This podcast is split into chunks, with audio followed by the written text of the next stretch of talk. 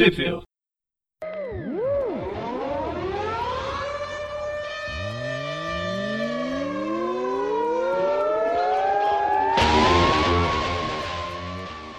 Bem-vindos a mais um Trip View. Eu sou o Presto Eu sou o Gustavo. e hoje a gente vai falar sobre a segunda parte da morte do Homem-Aranha na revista mensal dele, com substituição do Ben Reilly. Ou eu tô adiantando demais para a história. Então esse, esse vai ser o episódio do Homem-Aranha Kenny ou Homem-Aranha Kuririn, se você preferir. Daqui a um ano, né, pelo jeito. É. A gente, é, a gente tá na, naquela saga Restos Mortais ainda, mas falando sobre a segunda parte, a saga que finalmente revela aquele carinha lá, o condenado, né, o ataque, não sei se é o ataque final, mas é o, a revelação de quem é o condenado. E aí na última edição, na última edição vou deixar pro, pro Gustavo, porque ele tem memória, ele consegue resumir melhor do que eu, senão eu vou contar. Então, em 1964, o Homem-Aranha levou uma picada. Uhum. né? Então, qual- o que, que aconteceu até aqui na saga Pois bem, sem, Mortais? sem enrolação, o condenado é o Harry Osborn. Ele pegou os pecados que o, o dever de pecado tinha juntado lá e usou eles para possuir os outros homens e mulheres aranhas que não são o Homem-Aranha. Pra obrigar o Peter a fazer um pacto com ele. No caso do pacto, foi o condenado livrar eles da possessão em troca do condenado matar o Peter. E foi isso que aconteceu: o condenado matou o Homem-Aranha. Enquanto isso, tá os outros Homens-Aranhas, lá aquela Ordem da Teia, não lembro mais o nome deles lá, querendo salvar o Peter. O Doutor Estranho, que percebeu que tem alguma coisa errada com a alma do Homem-Aranha, já que eles se encontram durante essa saga, ele dá uma de curandeiro pra cima do Peter.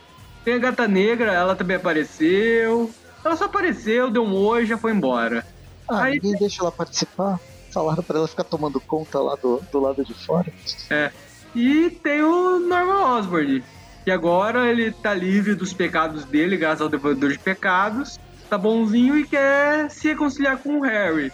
E pra isso ele tá pedindo a ajuda da Mary Jane. O Norman se arrependeu? Ele, ele É, agora foi- o Norman é, univer- é universal agora. É, literalmente, né? Porque tudo que vai acontecer com ele depois é bem universal.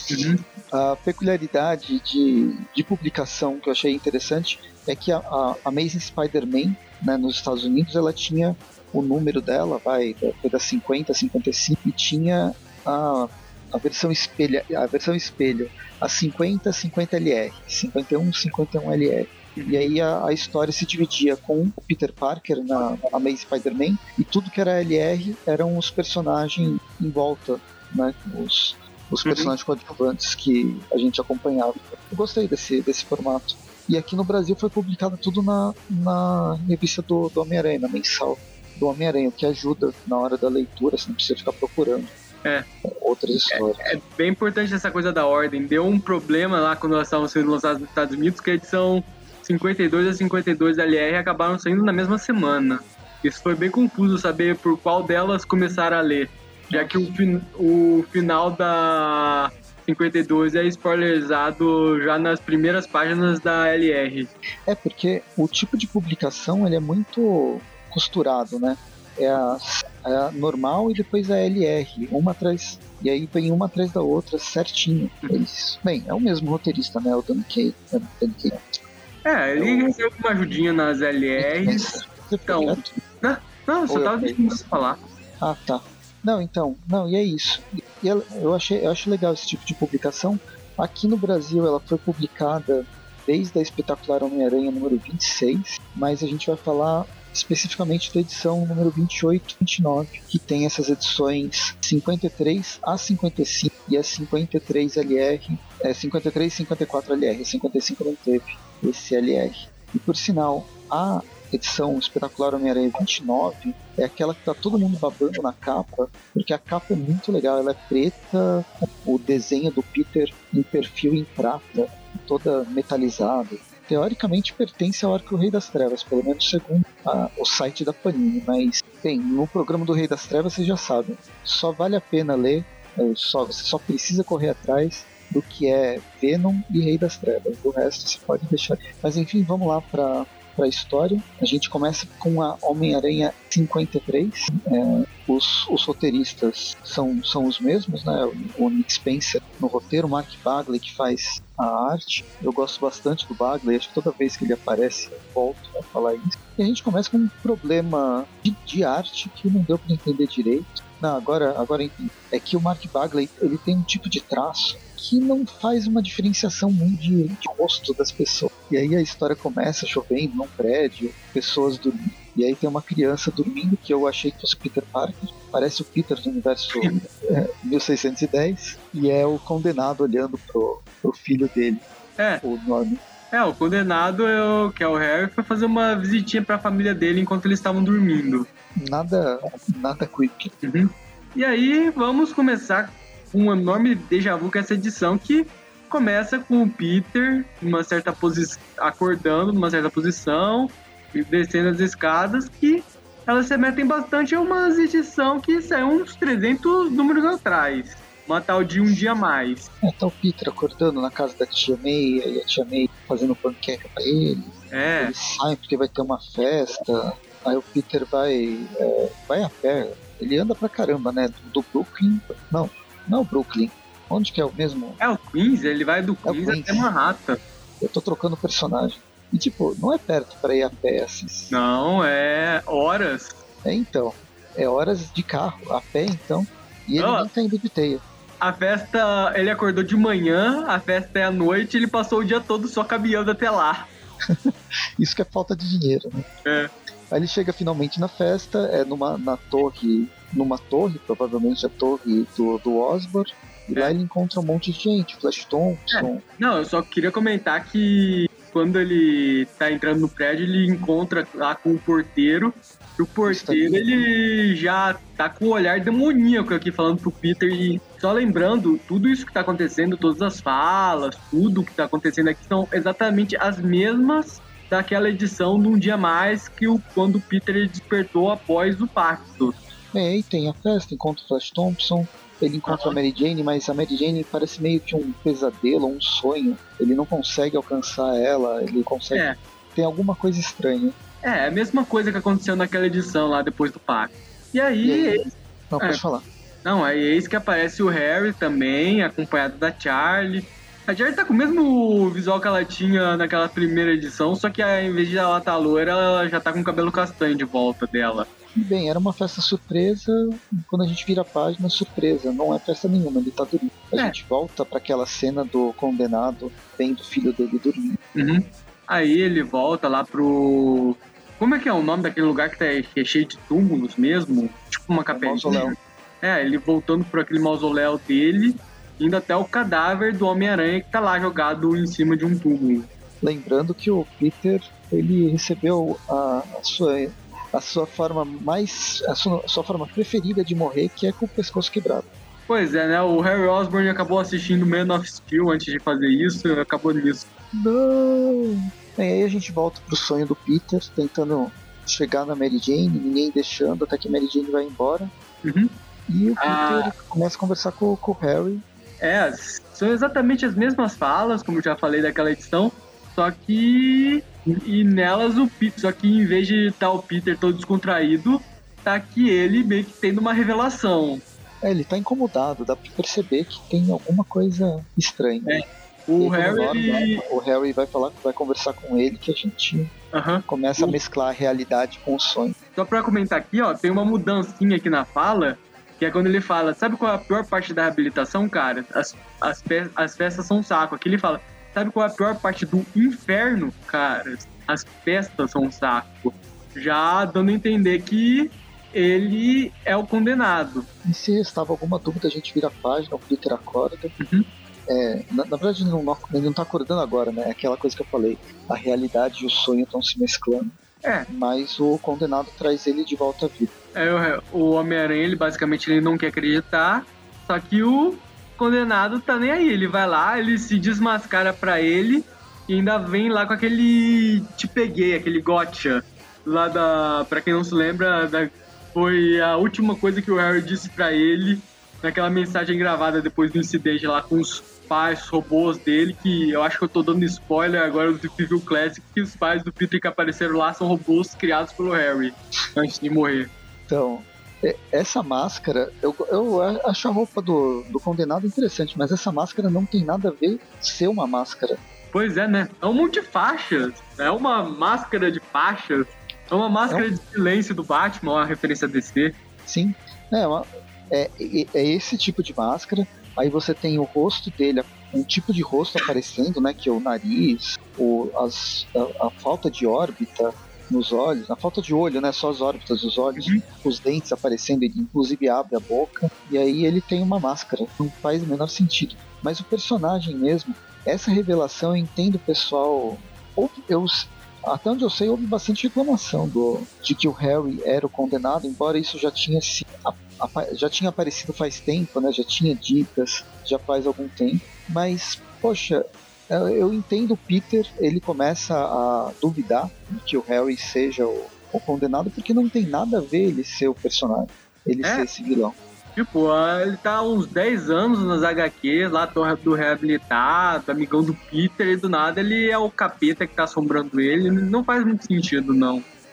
Bem, a gente volta pra, pra essa revolta do Peter, e nossa, como leitor, por essa, por essa revelação na próxima edição. Agora é. a gente vai para 53 LR, que o Nick Spencer deixa com o Matthew Rosenberg o roteiro. Eu só queria comentar que o Nick Spencer ele deu uma queimada de largada, porque se ele deixasse para revelar que o condenado era o Harry Osborn nessa edição, ia ficar do caralho. Só que ele acabou revelando antes e acabou perdendo toda a graça da edição. É, a gente comentou no último pro programa, ele revela ou oh, claro, já tinha dicas antes, mas ele acaba revelando já na edição número 50, né, no primeiro arco na é. primeira parte do arco. E era para acontecer nisso aqui, pra gente descobrir junto com o Pi. Mas, e, bem, essa 53 LR tem o desenho também do Federico Vicentin com o Takeshi Mizawa e Azawa. Ah, e tem roteiros aqui do Matthew Rosenberg ajudando Nick Spencer. É, eu falei, mas aí ficou. Aí depois a gente voltou a falar da outra. É. A história. Bem, se lá a gente tá vendo Condenado versus Peter, num embate quase é, psicológico, Aqui a gente vê o Morlon. O Morlon ele estava nos esgotos, vivendo nos esgotos, e agora ele está atrás, é, como que a gente pode dizer, de um prato bastante apreciado pela espécie dele, que é totem de aranha. É, para quem não se lembra, o Devorador de Pecados, ele ele ainda, mesmo o Kindred tendo dado um chute na bunda dele, ele continua crente de que a missão da missão dele lá de acabar com os aranhas. E para isso ele decidiu que ele vai roubar os poderes do Morlun. Por isso ele roubou lá aquele soro aranha lá da Ilha das Aranhas e infectou todos os subalternos dele lá para que virassem aranhas para atrair o Morlun. E aí o Morlun chega, mata todo mundo assim muito fácil. Uhum.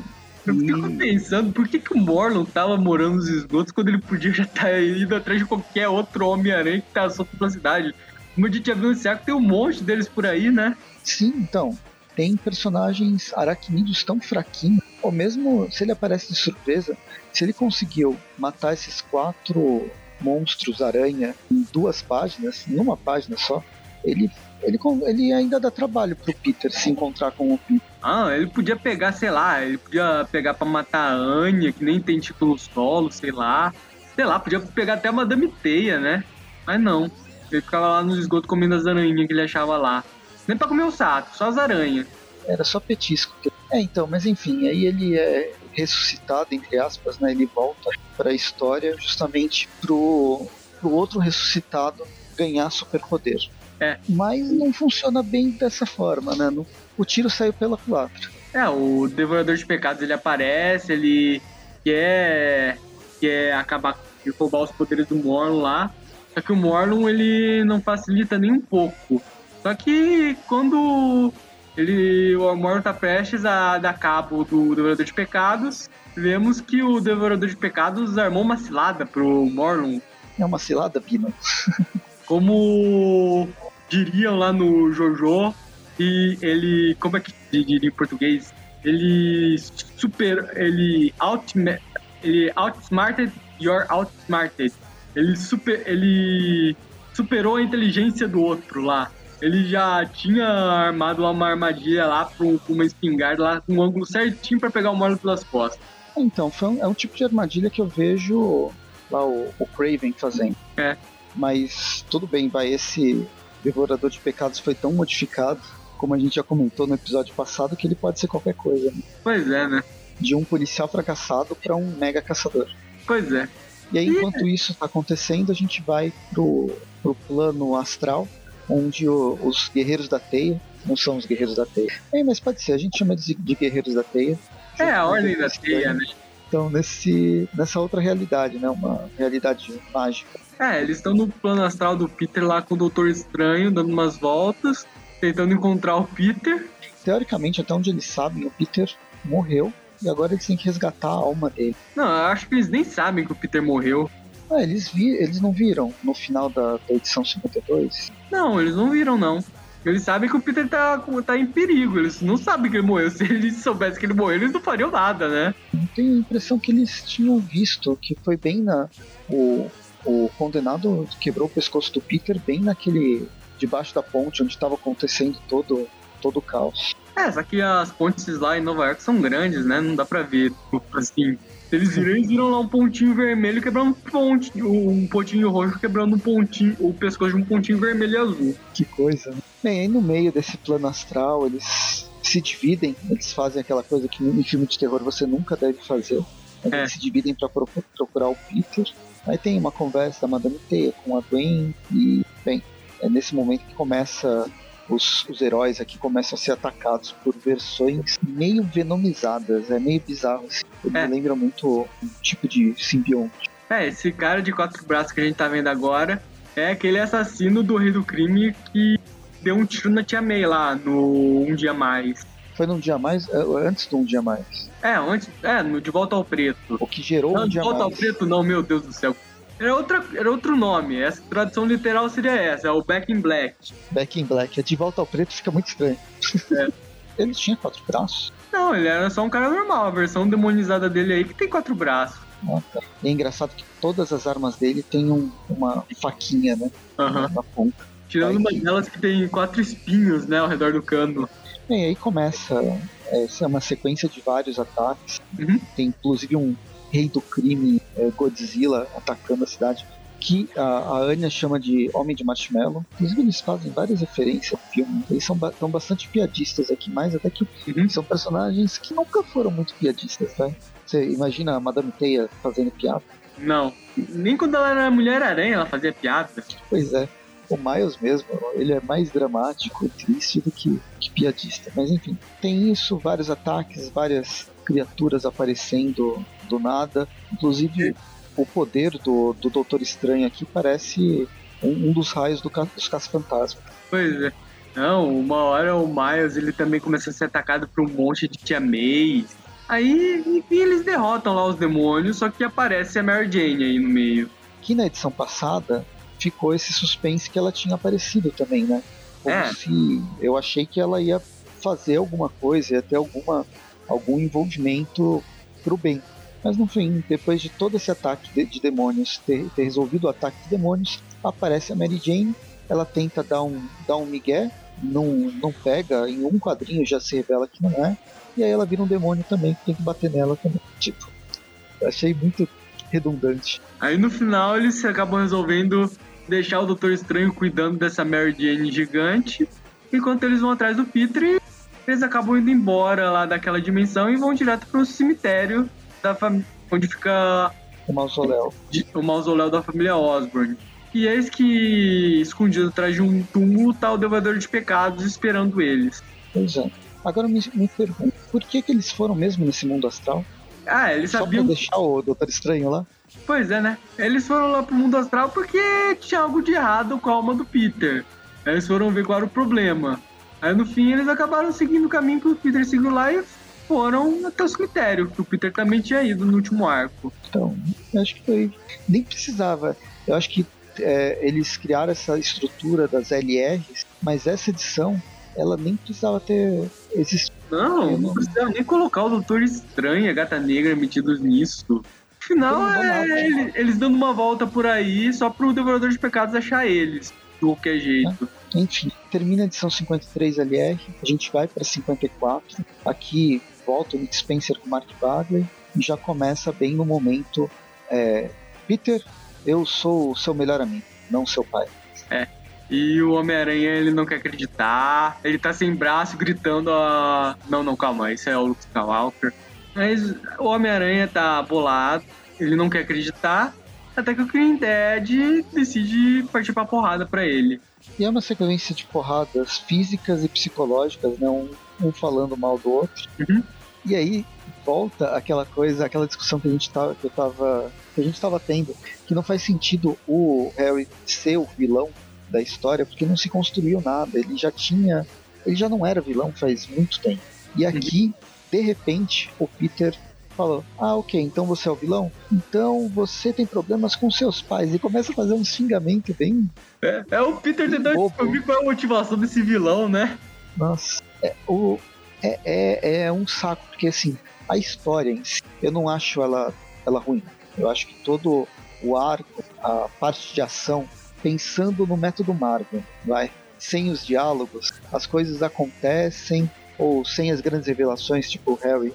Mas esse, esse grande vilão, que pode ser um demônio, que pode ser um vilão antigo, a forma como ele trabalha, ok, eu acho que a aventura ela funciona como, como tal. Mas a, a parte do Harry Osborn, ela não faz sentido. Ela precisava ter sido construída por muito, muito tempo. Acho que não só o Kindred como né, o condenado ser construído, mas o Harry Osborn ser, ter, ter momentos, ter vários momentos que você desconfia dele. Porque não faz sentido, sente isso. E, e por causa disso, a história acaba decaindo. Pois é. Eu não entendo nem com os poderes dele. Ele é o demônio, ele faz o que o roteiro permitir. Como o Joe Quesada disse, é mágica, pode tudo. Então, mas por quê? Quando que aconteceu isso? Pois ok, é. pode, pode se revelar mais pra frente, mas sabe que fica aquela sensação de é, tirado da cartola? Não, não tava pensando em ninguém não. Puta, tem que revelar, tem que ter algum vilão mesmo. Então, debaixo do capuz está o... E aí tira a máscara do Scooby-Doo, né? É aquele... Vou fazer uma referência o ao South Park. Eles pediram lá pro. Eles jogaram um monte de nomes em bolinhas numa piscina e pediram pro golfinho escolher qual nome ia ser o do Kindred. É, bem isso. Tipo, puta que pariu. Ah, enfim, essa edição eles ficam se batendo, se batendo. Aham. Até que uma hora o Peter ele perde, perde a luta, leva a pedrada na, na cabeça, Morre de morre novo. de novo. O Kindred ressuscita ele só pra continuar matando ele de, das, de várias maneiras inimagináveis. É por isso que eu tava brincando que a- nessa edição ele é o Kenny ou ele é o Kuririn, porque ele só morre. Ele morre e volta. Só faltava alguém chegar aqui e falasse: Filha da puta, ele matou o Homem-Aranha! Oh não, ele morreu de novo. Oh, oh não, mataram o Homem-Aranha! Deus, filha da puta! Ou o Goku olhando o Homem-Aranha morrer e virar. Alguém vira, vendo o Homem-Aranha morrer e virar Super Saiyajin, sei lá. E bem, a gente tem duas, três, três páginas pelo menos com ele morrendo umas duas vezes. Tem uma inclusive que é referência ao Batman, que não era pra ele morrer, era só pra ficar paraplégico. Pois é, né? E depois magicamente ter suas pernas voltando, voltando ao normal. Pois é, né? Aí ele fica morrendo enquanto ele lembra lá dos amigos dele lá nos anos 60, tudo, a turminha dele da faculdade. Aí o Nick Spencer lembrou, putz, não fiz nenhum recordatório. Então taca lá duas páginas de recordatório pra toda a história, duas, três páginas de recordatório pra toda a história do Peter Parker, desde que ele virou o Homem-Aranha praticamente. Aí, uma hora o Kindred, ele- até ele cansa, né, de ficar matando e ressuscitando o Peter e decide mostrar pra ele o seu grande plano mestre. Sim, existe um plano. É, qualquer, qualquer, ele trouxe a Mary Jane. É, É. mais um que trouxe a Mary Jane. A Mary Jane deve ter recebido 10 telefonemas, né? Uhum. Nem- ela nem sabe. Nossa, tem que ir pra Nova York mesmo, por quê? Quem que eu encontro primeiro?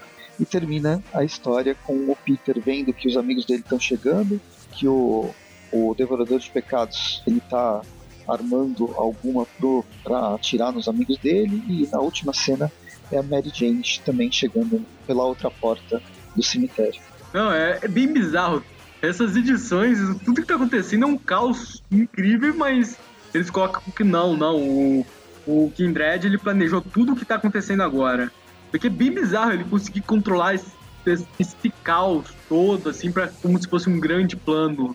E é um grande plano também que eu terminei essas edições e até agora eu não entendi o que, que ele pretendia fazer com tudo isso. Sim, é que tá, não faz, não faz sentido.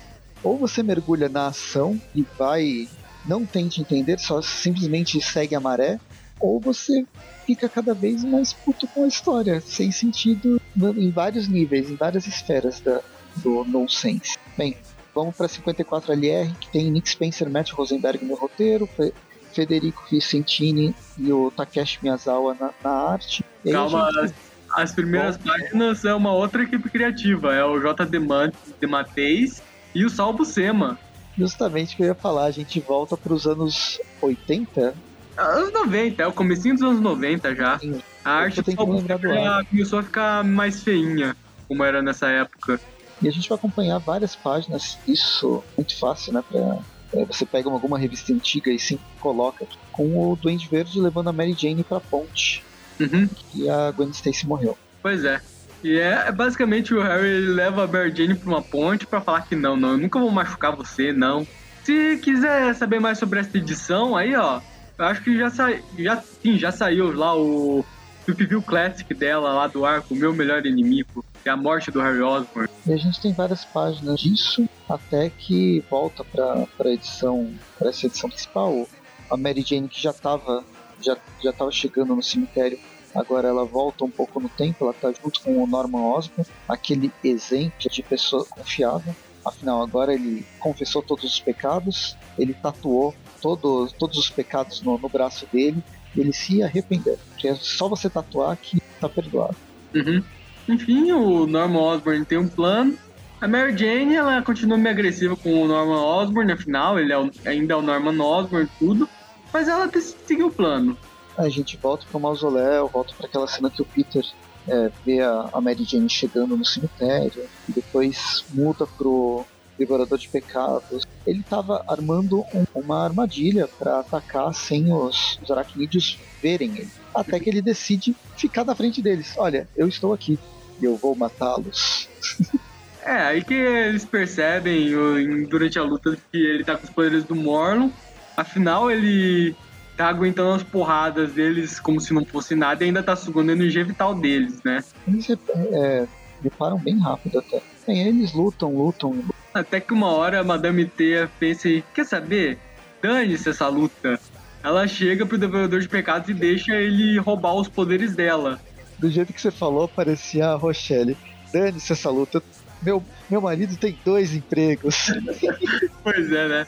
Ela leva um balaço no meio do peito. E com isso, ela sabendo que não vai acontecer nada com ela, só uma dor de cabeça talvez, é o, é o próprio Devorador de Pecados que tem dor de cabeça vendo. É. Aí ele percebe, né? Ele enfim percebe que só estava sendo manipulado, que era tudo uma mentira, e acaba decidindo se matar com a própria arma. E com isso, todos os pecados que ele absorveu se libertam, a Madame se libertam, criando aquele clássico raio de luz azul indo para o céu. Só faltou um portal se abrindo agora. Aí, enquanto o raio, de, o raio azul tá, tá subindo, a gente tem é, tenta, tentáculos não, tipo raízes sendo capturando todos esses guerreiros da teia. Vou chamar eles guerreiros da teia porque é o que vem na minha cabeça. Uhum. Né, pre prendendo os, os, personagens, a gente volta pro Norman Osborn, chegando com uns agentes. Agentes dele. É, é a gente lá do Ravencroft, né? É. Aí a gente. O Norman ele começa a agir novamente como se ele fosse o psicopata que todos nós conhecemos e vemos que ele, tá arma, que ele armou uma armadilha pro Kindred e tá usando o Rei do Crime para ajudar ele. Porque afinal, ele, ele se arrependeu dos pecados no estilo universal. e aí a gente vai, termina 54LR e vamos para a conclusão da saga, que é a edição número 55. É uma conclusão que não é muito conclusão, porque ela meio que já encaixa na próxima, no próximo arco que a gente vai falar mais pra uhum. frente muito mais pra frente, porque ainda vai ter muita enrolação até a gente chegar lá. Bem, mas aí a gente começa, é o Nick Spencer e agora o Patrick que faz a arte. Uhum. Começa com o Patrick Gleason fazendo uma página completamente preta, só com um balãozinho, falando que nunca entendi isso.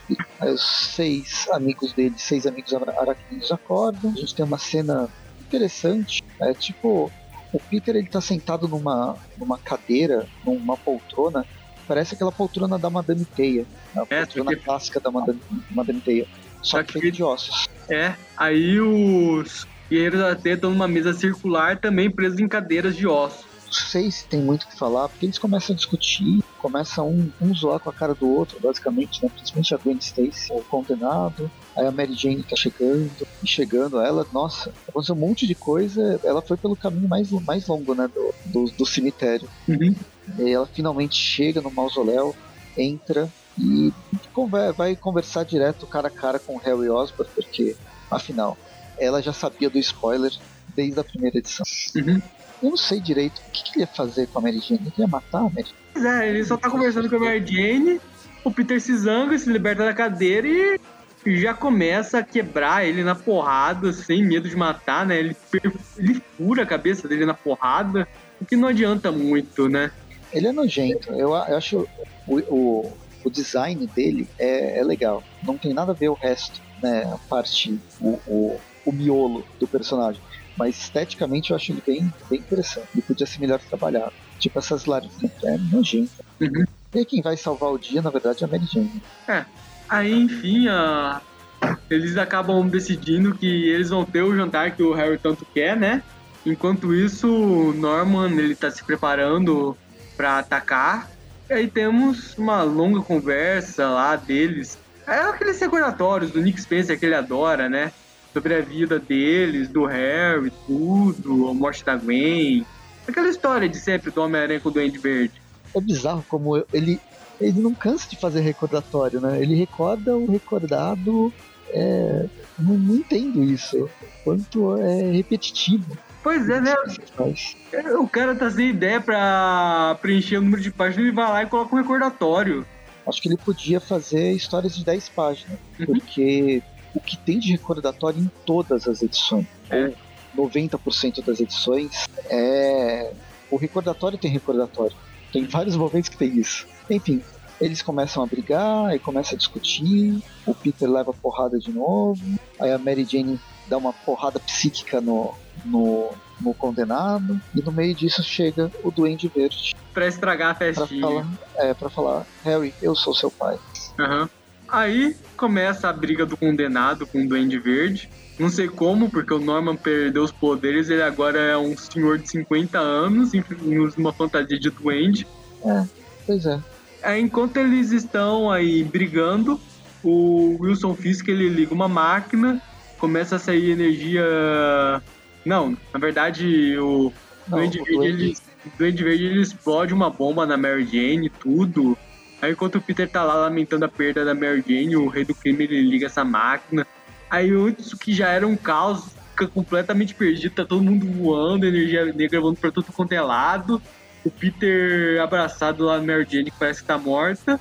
Fica tudo escuro e acabou a edição. Pois é, né? Como assim? E aí eu não sei. Aí tem a edição número 56, já é outro arco. Pois é, né? E não, não sei, não adianta. Eu cheguei a.